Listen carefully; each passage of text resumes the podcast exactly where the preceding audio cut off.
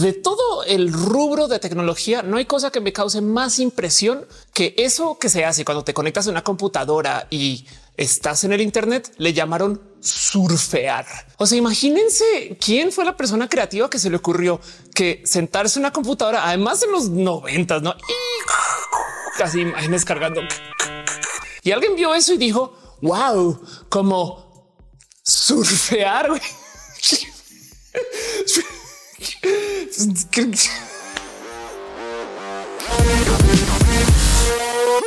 Capaz ustedes piensan este tema que Ofelia, ¿por qué vamos a hablar de los chips? Cosa de la cual, pues cuando eres una persona joven, todo el día te dicen que la traes. es la generación que trae el nuevo chip y es de ya llevamos como 30 años diciendo que somos la generación del chip. ¿Cuál chip, güey? La gente de mi edad bien tonta también. el caso, el caso. Creo que quiero decir es que hay que hablar mucho del tema del hardware. Las computadoras de hoy en día pues tienen un enfoque súper pesado en esto del software por un motivo histórico. Pero si ustedes vivieron en los 70s, 80s, o en los noventas, seguramente les tocó ver estas batallas épicas de hardware que se daban desde el marketing. Nintendo versus Sega, IBM versus Apple o para ese chiste Silicon Graphics, Windows. Mundo se quiso pelear con Apple o será que Apple eran los peleones también? No es posible. El caso es que en esa época parte de la batalla era sobre el hardware porque era cuando el hardware se fabricaba en el primer mundo. Y miren, también hay que tomar en cuenta que este tema de por sí es interesante porque hay chips en todo, todo lo que tiene uso de cualquier cosa inteligente y a veces ni siquiera inteligente tiene un chip.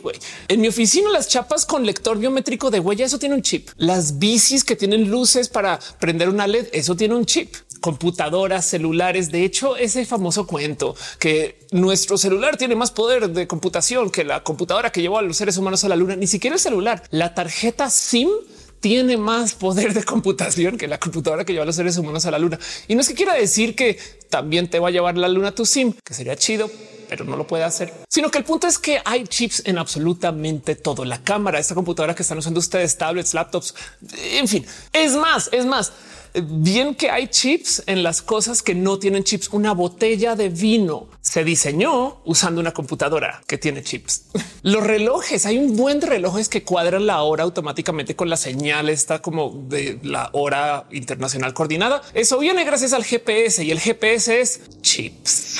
Y entonces una cosa así de global, estándar, presente y pues que básicamente nos rige para toda nuestra vida. ¿Por qué no lo tenemos más aquí? Pues sí, qué raro que pues no sea, no sé, un poquito más parte de la cultura popular. Y es que la historia de el cómo llegamos a tener fábricas de chips y cómo funcionan también es algo de lo que hay que hablar.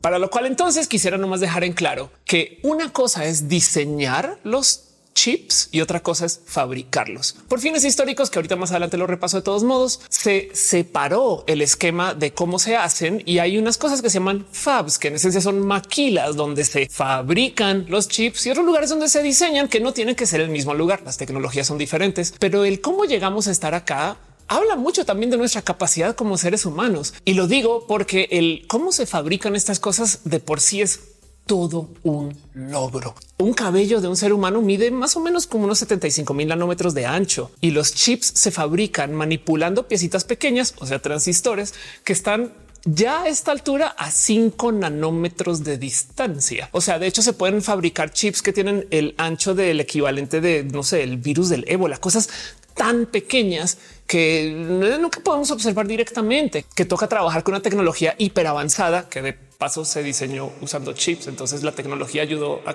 crear más tecnología que hemos hecho. El caso donde lo importante de esta historia es que los chips que se fabrican hoy tienen un buen de tecnología encima que viene de una historia de cómo llegamos acá, porque se concentró todo el esfuerzo casi de la fabricación de chips en más o menos unos tres o cuatro lugares. Y toda la gente que quiso copiar el proceso a lo largo de esta historia les fue o les ha ido re mal.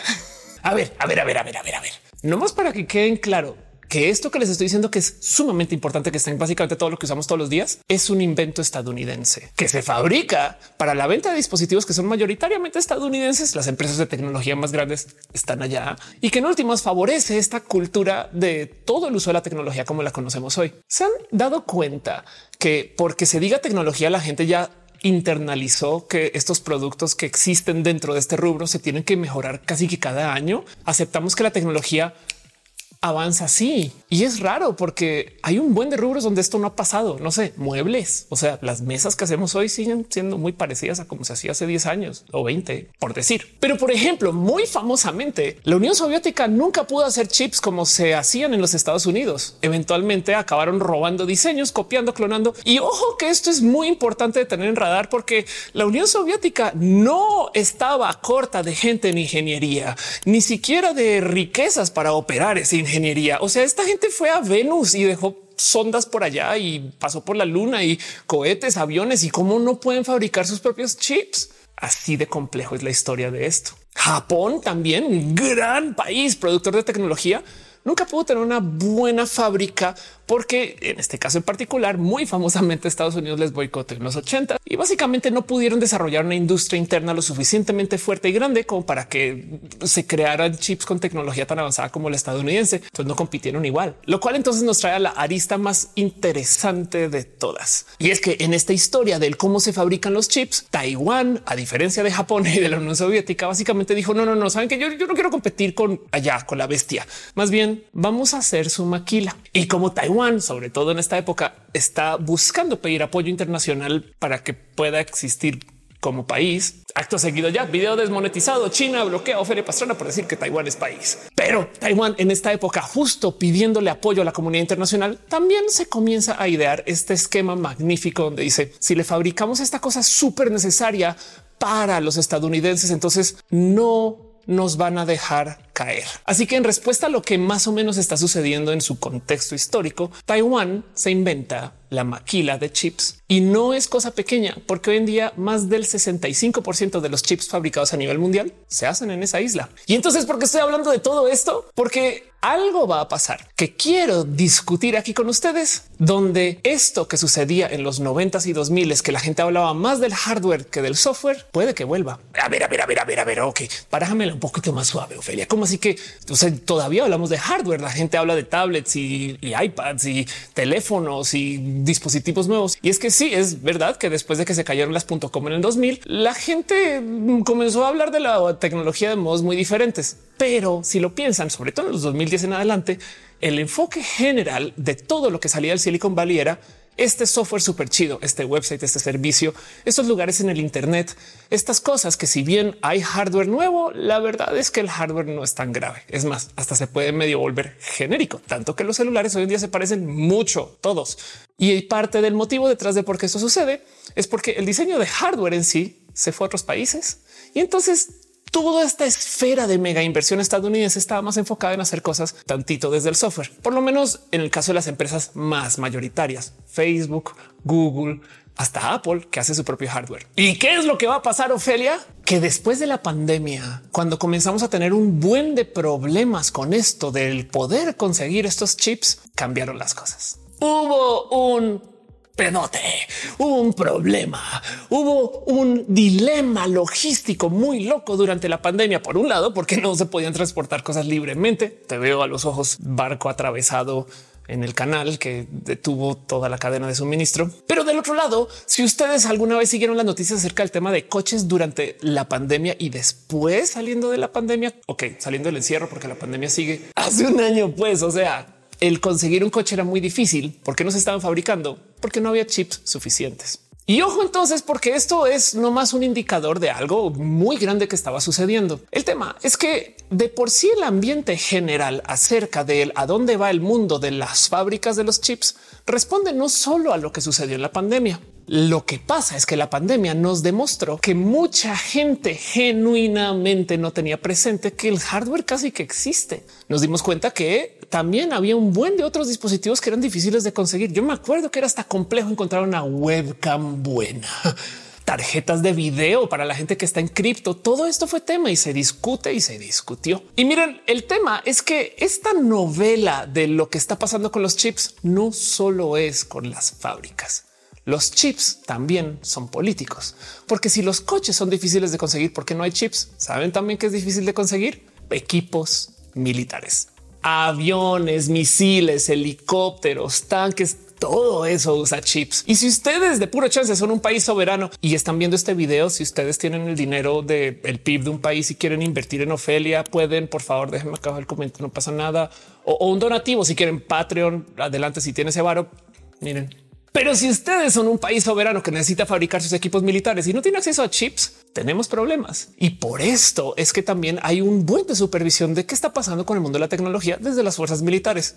Por supuesto, hay una historia del 2018 que, ojo, mucha gente ha salido a decir, ok, esto es potencialmente falso o ya se desmintieron algunas cosas, pero que se platicó y encaja con otras que sí sucedieron y ahí se las comparto. La historia del 2018 topa que se descubrieron algunos chips de supervisión o espionaje puestos en las tarjetas madre de servidores estándar y de computadores estándar que se vendieron al mercado, donde la primera pregunta que salta es un cómo colaron un chip extra en la tarjeta madre estas personas que además resulta que el chip era chino y sale a luz que el tener fábricas en China que generan y fabrican estas tarjetas madre, pues le abría la puerta a que, por ejemplo, espías del gobierno chino pusieran esos chips. Esto fue una noticia explosiva en su momento y se habló tanto que por eso es que ahora hay duda que si pasó, que no, que en algunos sí, en otros lugares no, donde además si lo pensamos, voy a poner mi sombrero conspiranoico 10 segundos para que el gobierno no controle mis pensamientos. Podemos decir que claro que si tú tienes 5 mil servidores que compraste en esa época que tienes que cambiar porque potencialmente los espía el gobierno chino, mejor sales a decir uy, no, no, eso no pasó. ¿eh? Falso.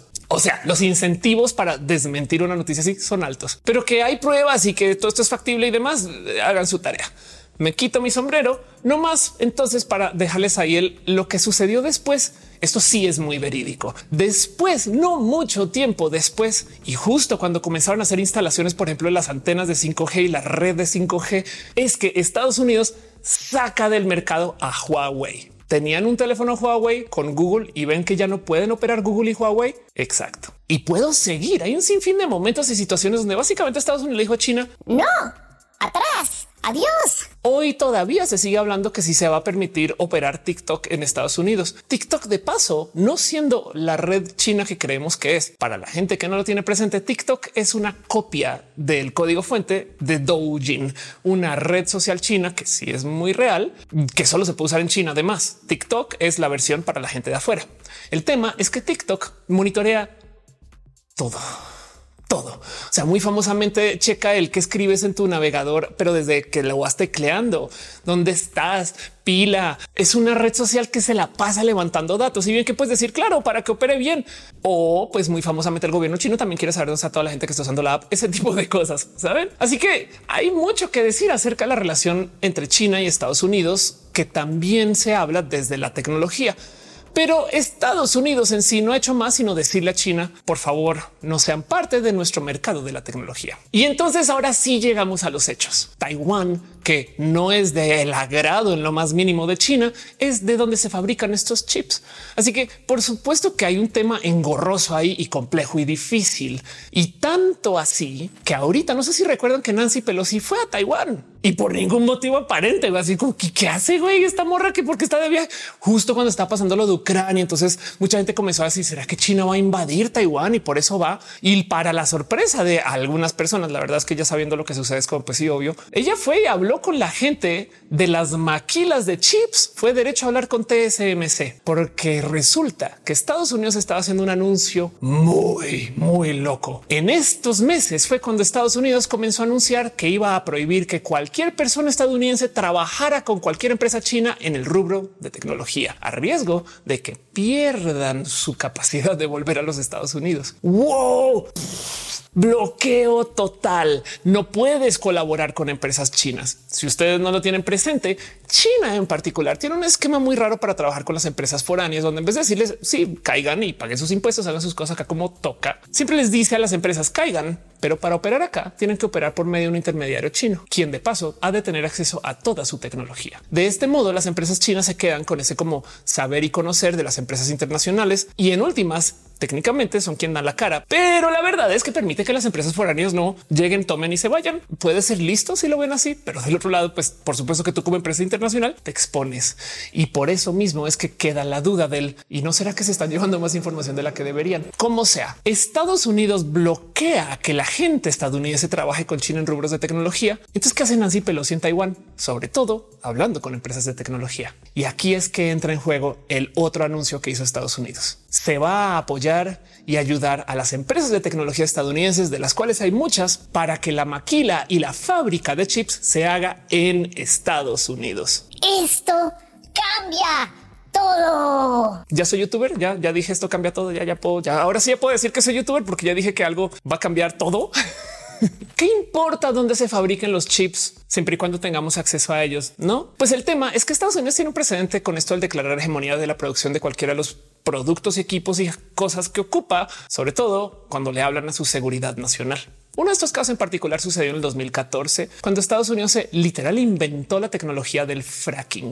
Esa misma, la del petróleo, la que es dañina, la que causa sismos, la, que hizo un chingo de noticias que es súper horrible y mala. Esa, que primero que todo es una historia súper interesante porque se la inventó un ingeniero que pensaba que iba a perder su trabajo. Un chaval de treinta y tantos años que dijo, güey, a lo mejor si probamos esto y le salió y ahora es el boom de tecnologías que permite que Estados Unidos y Canadá tengan acceso a un chingo de petróleo que literal no tenían. Ustedes crecieron en los 80 o en los 90 el dilema de el cómo Estados Unidos dependía de Arabia Saudita o de Venezuela y del petróleo de afuera y de cómo tenían que liberar estos países y estas cosas, pues nos tocó verlo. Pero ahora que Estados Unidos produce la gran mayoría de su petróleo interno y que en esencia se podría medio desconectar un poquito del mercado global o por lo menos del Medio Oriente, la dinámica cambia.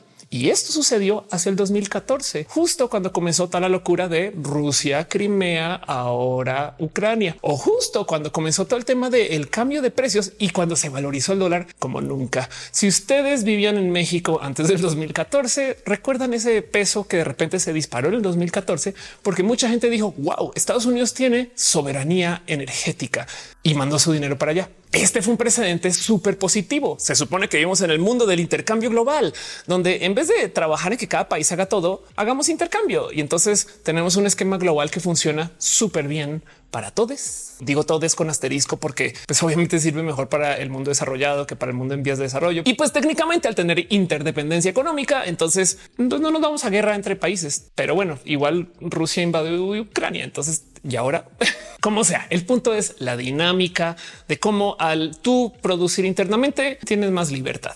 Entonces, por supuesto que en esto haces todo el sentido del mundo que Estados Unidos está diciendo traigan sus fábricas acá. No necesariamente es que le estén huyendo al COVID, pero ya que pasó el COVID, uff, pues claro, qué tal que vuelva a pasar. Y del otro lado también hay que dejar en dicho que si Estados Unidos le está diciendo a un buen de empresas no hagan nada con China, en esencia le está diciendo, oye, te va a recortar tus ingresos porque pues tiene un mercado inmenso allá. Así que también es un y te doy dinero para que no quiebres. ¿eh? O sea, te doy dinero para que qué hacemos con este. Pues pon fábricas acá, güey, porque nos sirven. Y entonces esto es una situación súper interesante porque por ahora es un anuncio que bueno, ya llevó a que se construyeran algunas fábricas, pero por el otro lado nos deja ahí el entonces qué va a pasar, Ofelia? Pues muchas cosas porque yo sí soy fiel creyente de que lo que sucedió a finales de los noventas y los 2000 donde la gente dejó de hablar del desarrollo de hardware como el centro de la tecnología y comenzó a hablar como el desarrollo de software como el futuro de la tecnología, fue justo cuando la maquila se triplicó por fuera de los Estados Unidos. ¿Y qué es lo que tiene Estados Unidos? Medios, tren del mame,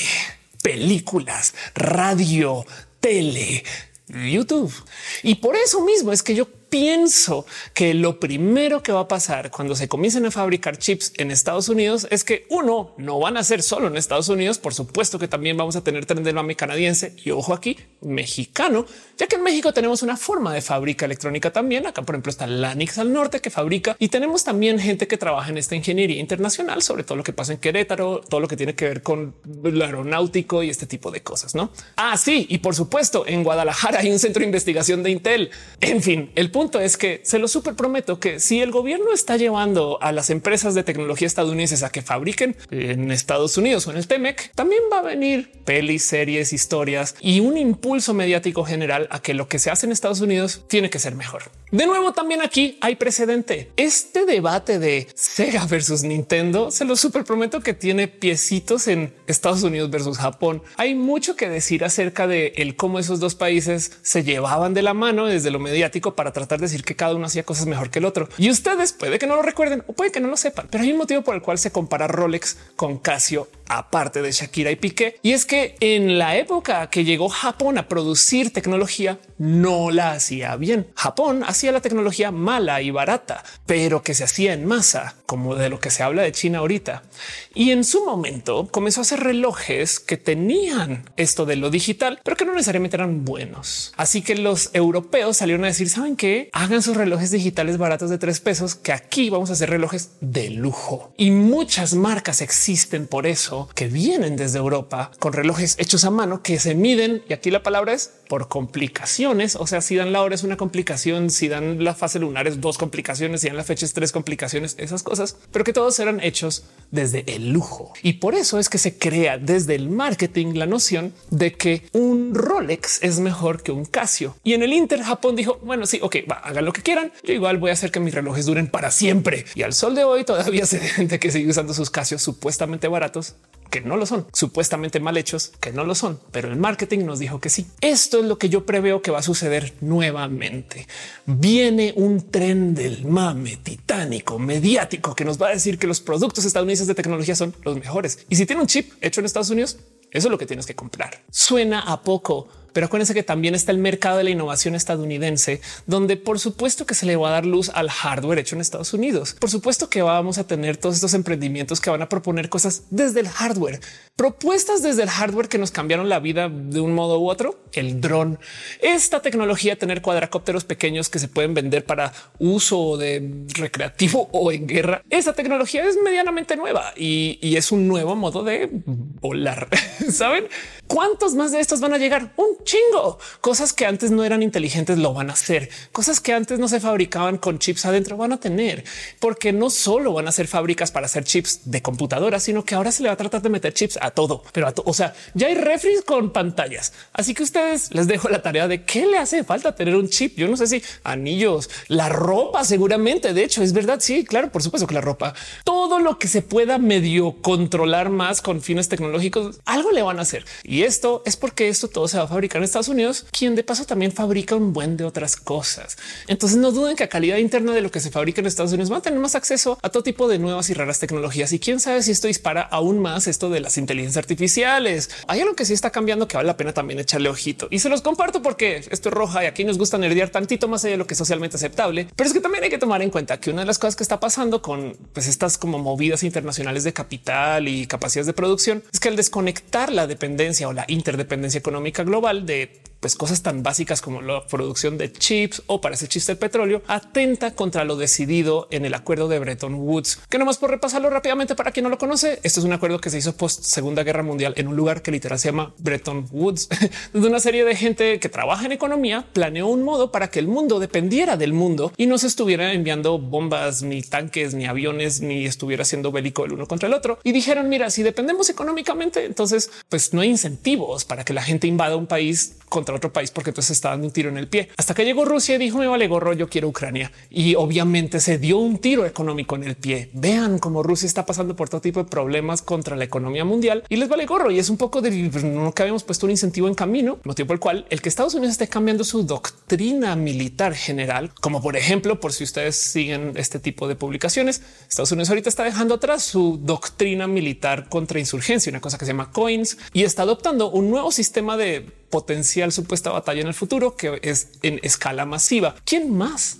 puede tener un sistema de escala masiva militar en el mundo? China. Y yo, a ver, a ver, a ver, a ver, Felipe, estás diciendo que Estados Unidos está preparando para la tercera guerra mundial y por eso está llevando los chips a sus pues, fronteras.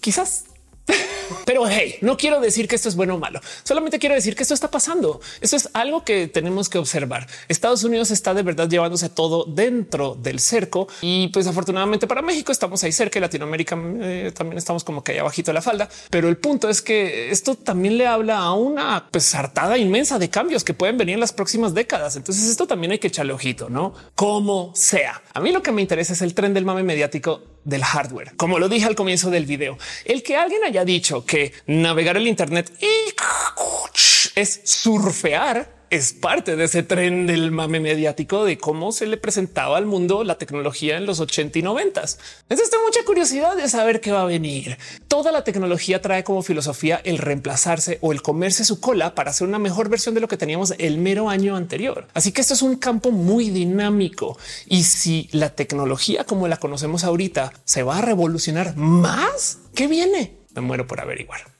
Pero como sea, prepárense, porque viene de nuevo la era del chip. Ya estábamos ahí hace mucho tiempo, pero como no se estaban fabricando en Estados Unidos, el tren mediático no estaba. Este va a ser el cambio más drástico y les dejo a ustedes la pregunta de qué creen que viene ahora que se van a fabricar chips en Estados Unidos. Amazon, por ejemplo, muy famosamente está robotizando todas sus bodegas. ¿Será que viene ahora un chingo de robots? Ahora sí, nos enseñaron que los robots venían de la mano de Japón en los ochentas, porque había tren mediático japonés para decirnos que sus chips eran los mejores. ¿Ya ven a dónde voy con esto? Entonces, ¿qué viene para el 2030? Un año que sí vamos a vivir porque es ahorita. Déjenmelo saber. Les quiero un chingo. Bueno, espero que nos veamos trabajando en el mundo de los chips en el futuro.